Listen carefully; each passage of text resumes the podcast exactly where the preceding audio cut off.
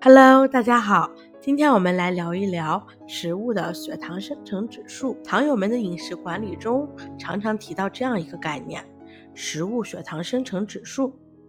它是被用来衡量食物中碳水化合物对血糖浓度的影响。高血糖生成指数的食物进入胃肠后消化快，吸收率高，葡萄糖释放快，葡萄糖进入血液后峰值高。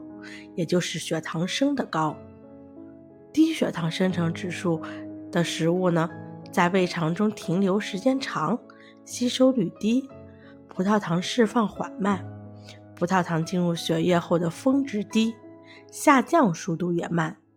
简单来说，就是血糖比较低。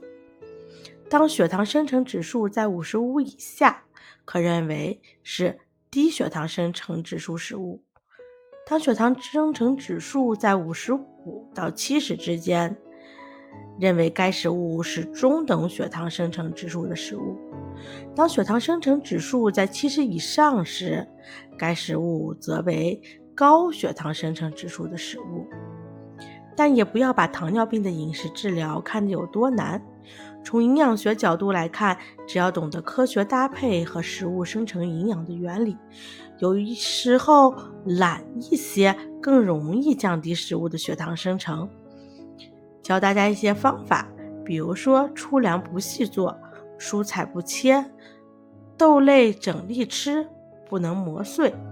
这些饮食习惯上的小窍门，都能大大减少身体降低血糖的生成。